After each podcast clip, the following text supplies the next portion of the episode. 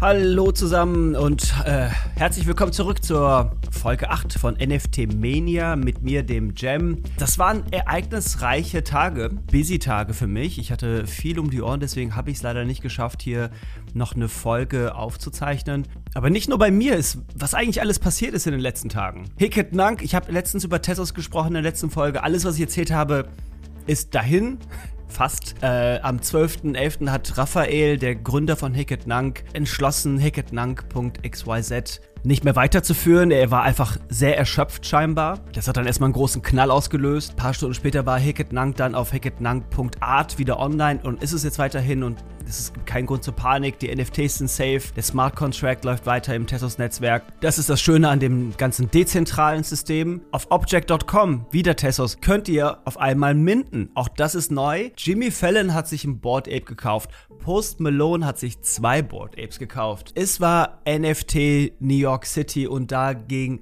sehr, sehr viel ab. Und INS, INS hat einen Token rausgebracht und hat sehr, sehr viele Menschen sehr reich gemacht auf einen Schlag. Alle, die zum Beispiel eine .eth-Adresse gekauft haben, die wurden alle quasi mit ENS-Tokens belohnt. Dann hat ein DAO, ein Kollektiv mit, äh, mit sehr, sehr viel Volumen entschlossen, einfach mal ähm, ein paar hundert Miwits zu kaufen.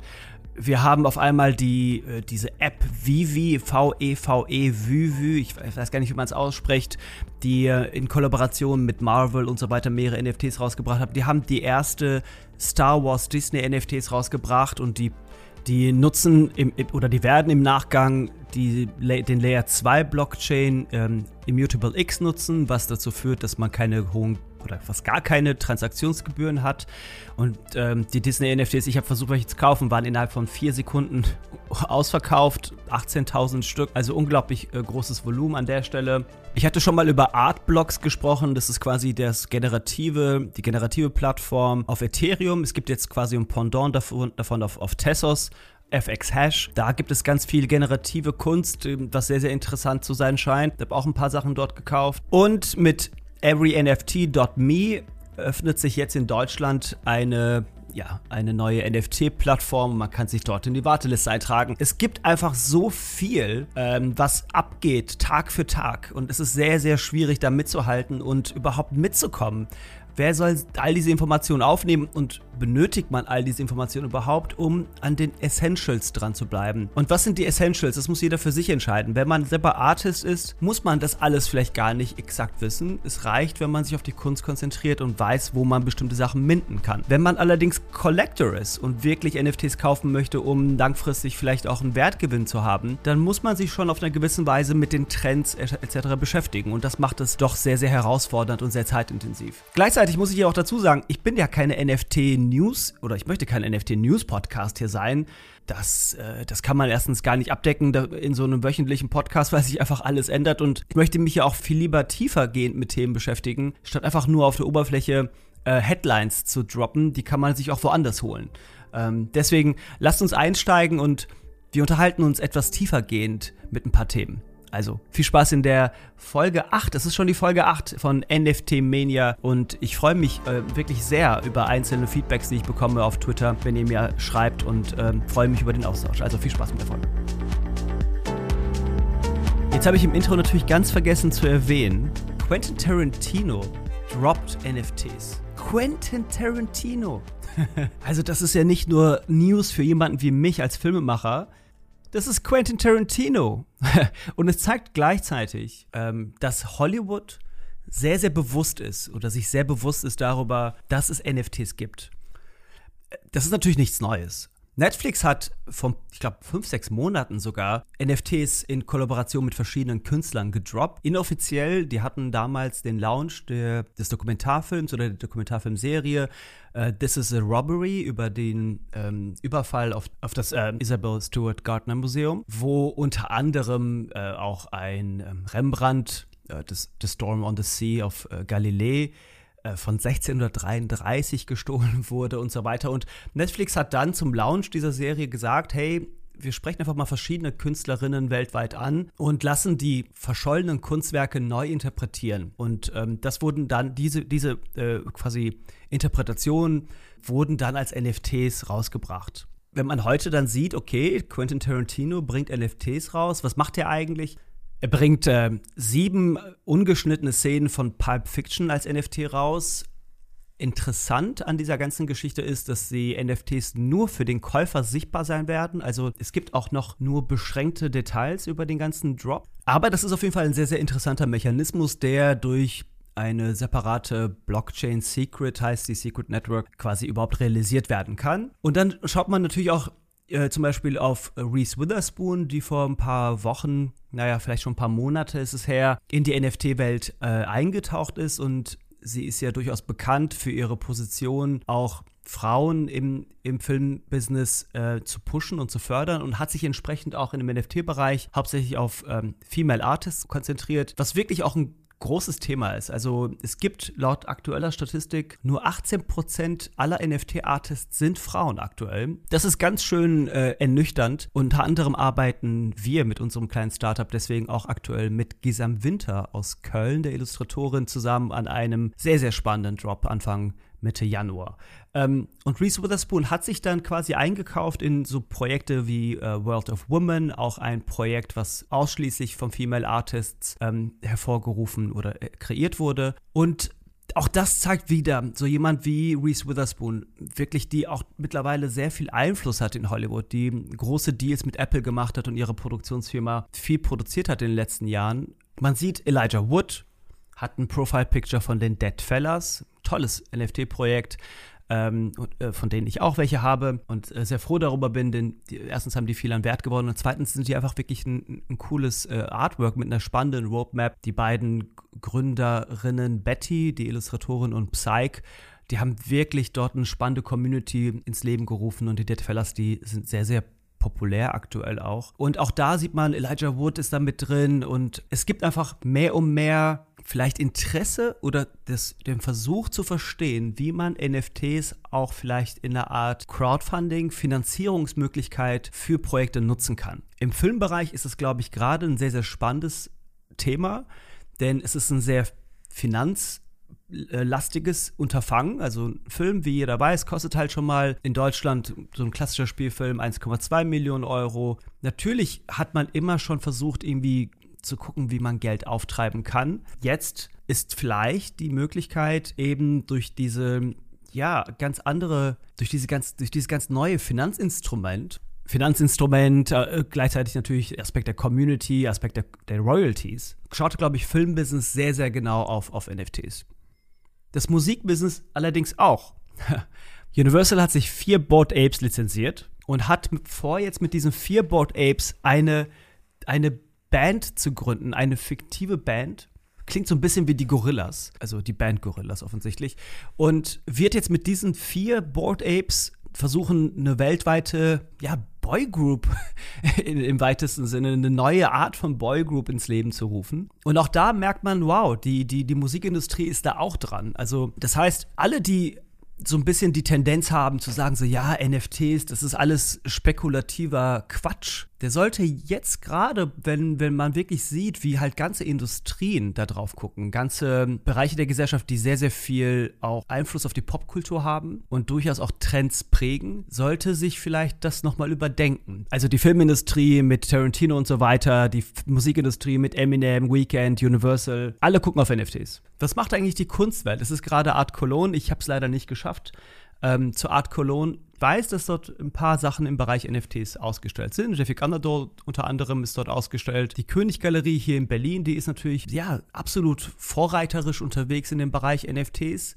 Ähm, die haben äh, nur, muss ich leider zur, zur, zur leisen Kritik, vielleicht auch zur deutlichen Kritik sagen, sie haben sich für die falsche Blockchain entschieden. F falsch, also vielleicht Status quo falsch. Flow ist so ein zentralisiertes System, gab bislang keinen richtigen Secondary Market. Das scheint sich langsam zu ändern, aber auch nur mit Vorbehalt. Denn Flow hat jetzt eine Kollaboration mit Rarible gestartet und Rarible, die quasi kleine Konkurrenz zu OpenSea, Anfang des Jahres noch relativ lautstark und gut unterwegs, jetzt mittlerweile leider nur noch sehr, sehr niedrig Volumen unterwegs hat jetzt mit hat jetzt angeboten, dass man auch ähm, Flow äh, NFTs auf der Plattform traden kann. Unter anderem die, NF äh, die NBA Top Shots, die sehr, sehr populär sind. Und da wird natürlich die, die Frage sein und auch zu sehen sein, spannend zu sehen sein, inwiefern die, die NFTs, die zum Beispiel ähm, Königgalerie von Erwin Wurm, von, von verschiedenen Künstlerinnen etc. Ähm, rausgebracht hat auf der Flow Blockchain, inwiefern die dann auf Rarible ein, ähm, ja, ein Secondary Market überhaupt finden und, und wie sie überhaupt dort interagieren. Und während die Art Cologne natürlich ganz klar im klassischen Kunstmarkt auch verankert ist und auch weiterhin verankert sein wird, baut sich, baut sich der NFT-Markt seine eigenen Foren auf. Größte Event des Jahres war NFT NYC. Jeder, jede große, jedes große Collectible-Projekt hat irgendwie am Times Square sich äh, so, so, so einen großen Bildschirm irgendwie gemietet und die eigenen Projekte gezeigt.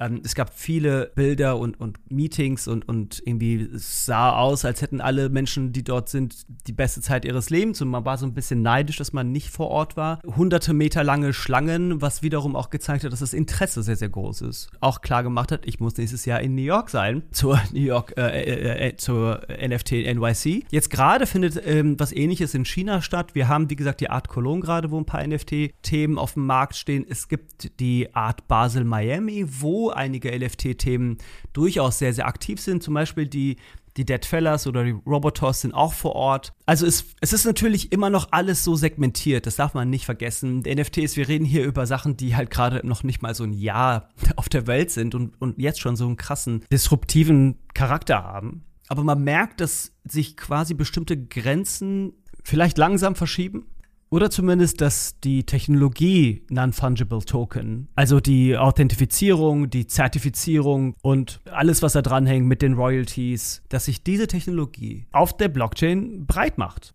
Also auf der Blockchain macht es sich eh schon breit, aber sie macht sich quasi in der Gesellschaft so langsam bemerkbar. Und auch mehr und mehr Brands äh, stoßen in die Welt der NFTs ein. TikTok hat zum Beispiel dort sehr vorreiterisch ähm, verschiedene Kollaborationen mit Künstlerinnen gemacht und eigene TikTok-Moments rausgebracht. Ich hatte das, glaube ich, schon mal erwähnt, dass die New York Times äh, was rausgebracht haben. Time Magazine hat die Time Moments rausgebracht. Also überall, wo es audiovisuelle Erzeugnisse gibt, im weitesten Sinne, findet gerade eine Transformation statt, diese audiovisuellen Erzeugnisse in irgendeiner Form auch, als, auch an NFTs zu koppeln. Und das ist für mich ein ganz klares Zeichen davon, dass NFTs als Technologie ähm, eben nicht nur ähm, quasi eine Momentaufnahme sind. Ich habe diesen Podcast ja gestartet mit der großen Frage, ist das alles die größte Bubble der Menschheit oder ist es wirklich eine revolutionäre Technologie?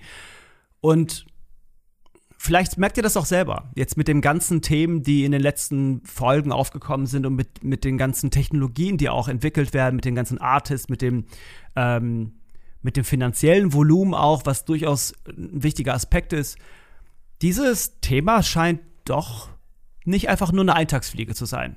Und auch ich oder wir als, ähm, als kleines NFT-Startup-Unternehmen mit der Metonymy Machine, das, die Firma, die ich mit Fritz gegründet habe, das hatte ich schon mal erwähnt, wir bekommen relativ viele Anfragen von verschiedenen Seiten und merken einfach, dass auch in Deutschland das Thema mehr und mehr an Relevanz gewinnt. Und ich hoffe, dass ich vielleicht in der nächsten Folge da auch ein bisschen mehr zu erzählen kann, denn da wickeln wir gerade an zwei, drei verschiedenen Fronten unterschiedliche Technologien und ähm, arbeiten an verschiedenen strategischen Partnerschaften, um halt eben auch NFTs wirklich ähm, ja an alle zugänglich zu machen, für alle zugänglich zu machen. Und ich hatte das Beispiel, glaube ich, schon sogar genannt, die, das, das Beispiel von StudiVZ und Facebook. Es braucht ein bisschen, bis Deutschland sich technologischen Innovationen annähert, aber wenn es dann da ist, sind wir auch alle äh, voll begeistert. Und ich glaube, jetzt gerade so zum Ende des Jahres 2021, vielleicht mit dem einen oder anderen NFT-Weihnachtsgeschenk, gutes Geschenk übrigens, glaube ich, für, für Freunde, Freundinnen, die, ähm, die noch nicht genau wissen, wie das funktioniert, dem mal ein NFT zu schenken. Und, und ähm, man, man hat natürlich jetzt gesehen, das hat sich quasi bewiesen, die, die Technologie NFT, der Markt NFT, die Community, die sich um die NFTs aufbaut. Ähm, ich meine, OpenSea hat jetzt äh, eine, eine 10 Milliarden Dollar Bewertung bekommen. Da wird man natürlich in Deutschland und da wird natürlich auch das Kapital in Deutschland sehr, sehr interessiert hingucken. Und ich glaube, dass jetzt zum Ende des Jahres oder zu Beginn des neuen Jahres 2022 dass dort ganz, ganz viele neue, spannende Plattformen und ähm, Kollaborationen und so weiter ermöglicht werden. Mit äh, einem, ja, ich weiß nicht, ob jemand von der BaFin zuhört. Ich hoffe, dass jemand von der BaFin zuhört, denn wenn ja, auch die BaFin, die Finanzaufsichtsbehörde in Deutschland, muss sich ganz klar mal zu NFTs äußern. Denn ich glaube, da gibt es natürlich immer noch eine große Frage in, den, in vielen Köpfen, in den Köpfen von Artists. Äh, muss ich jetzt meine 19% Mehrwertsteuer zahlen? Äh, kann ich meine NFTs nach zwölf Monaten steuerfrei verkaufen? Ähm, da gibt es viele, viele Themen, die, die in dem Kontext auch im Raum stehen. Und sobald die gelöst sind, ich glaube, dann wird das Thema NFT wirklich durch die Decke gehen in Deutschland. Aber ich glaube, dass wir jetzt wirklich in dem, in dem Momentum sind, wo, äh, ich sag mal, so langsames, langsames Mass Adaptation in Deutschland ähm, loslegen wird, loslegen kann. Und ich freue mich auf diese Zeit. Ich freue mich sehr darauf, denn ich glaube, ähm, was, was ich sehr äh, zu schätzen gelernt habe in, in dieser ganzen Zeit bislang, ist auch einfach zu sehen, wie verschiedene Künstlerinnen aus der ganzen Welt zusammenkommen und Freundschaften schließen, Kollaborationen schließen. Der ursprüngliche Gedanke, der mich in diese NFT-Welt gestoßen hat, nämlich, hey, es gibt dort eine neue Creator Economy und eine neue Community, das hat sich bejaht. Es gibt einfach wirklich sehr, sehr spannende Zusammenarbeiten. Und ähm, umso einfacher die Technologie ist, umso einfacher das Onboarding in die Welt der NFTs ist, umso mehr Leute werden auch in die NFTs einsteigen. Coinbase NFT mit, der, mit dem Launch der Coinbase NFT-Plattform in den nächsten Wochen wird dort, glaube ich, einen großen Beitrag zu leisten.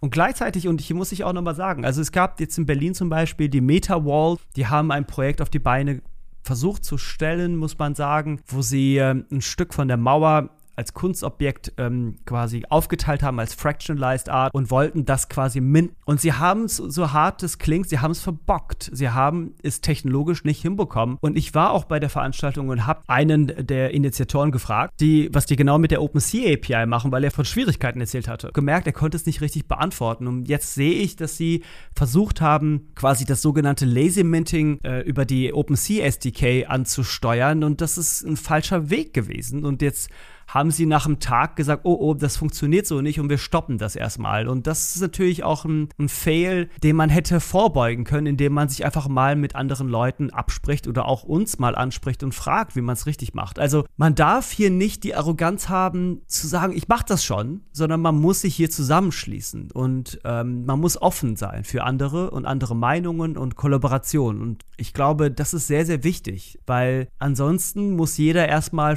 bei Null anfangen und, und und, und da verlieren wir automatisch schon, oder jeder verliert dann schon mal automatisch ein paar Wochen und Monate. Das kann nicht im Interesse der, der gesamten Community sein. Genau, ich hoffe, das war ein bisschen tiefer gehender Blick in die, in die NFT-Welt und ähm, so ein bisschen auch ein Overview wenn man noch mal so ein bisschen von oben sich das alles anschaut und, und versucht, das als Roadmap zu sehen und sich zu vergegenwärtigen, wo wir eigentlich aktuell stehen, wo wir angefangen haben oder wo die NFT-Welt angefangen hat und was sich jetzt alles in diesen letzten Monaten alles äh, aufgebaut hat. Und ich, ich schaffe das ja noch nicht mal, also das ist ja wirklich immer noch so, sehr oberflächlich, ähm, worüber ich alles überhaupt sprechen kann äh, in diesen 15 Minuten die ich mir vorgenommen habe, diesen Podcast zu machen. Wer tiefergehend nochmal in verschiedenste Themen reingucken möchte, der kann mir gerne auf, auf Twitter folgen. Folgt mir gerne auf Twitter unter cceenmm xyz. Ja, ich habe meinen Namen nämlich geändert, das sollte ich hinzufügen. Ich hatte immer gesagt Exo Solar Jam, das gibt's nicht mehr. Ich habe gedacht, ich ändere das auf Gem, alles doppelt, C-C-E-E-M-M und XYZ, weil alles irgendwie XYZ ist. Also Ethereum, Tessos, IMX, Polygon, schlag mich tot. Solana sind einige jetzt, ich habe jemanden kennengelernt, der hat auf Solana NFTs gekauft. Weiß nicht, ob das so zukunftsweisend ist, aber ja, jeder muss sich da äh, ausprobieren. Und zum Abschluss jetzt nochmal wirklich ein, ein, Hinweis. Bitte kauft euch ein Hardware-Wallet, wenn ihr mehr als 1000 Euro in Krypto habt. Kauft euch ein Hardware-Wallet, gebt die 100 Euro aus. Achtet auf eure Sicherheit ähm, in dem Bereich und habt Spaß. Habt Spaß zu kreieren, wenn ihr Artist seid. Habt Spaß, Sachen auszuprobieren, zu experimentieren. Schaut euch verschiedene Technologien an, generative NFTs und habt Spaß, Sachen zu, zu collecten. Und ich hoffe, dass ihr die richtigen Projekte findet. Wir übrigens droppen die Cyclops. Äh, ganz, ganz kurzer Schill. Schaut euch das gerne an, cyclopsnft.xyz. Wir haben so ein bisschen als Roadmap uns aufgeschrieben, dass es auch in Richtung Sandbox-Game gehen wird. Auch Gaming, darüber werde ich in einer der nächsten Folgen definitiv ausführlicher sprechen. Gaming ist einer der großen Treiber der NFT-Welt. Und ähm, da wir nicht nur in der Metaverse leben, Leute, äh, lasst euch doch bitte impfen, damit wir auch wieder ein normales Leben haben können, alle zusammen. Und wir nächstes Jahr zum Beispiel eine NFT-Conference in Berlin machen können. Genau, also viel Liebe nach draußen, alles Gute, euer Jim. Ciao, ciao.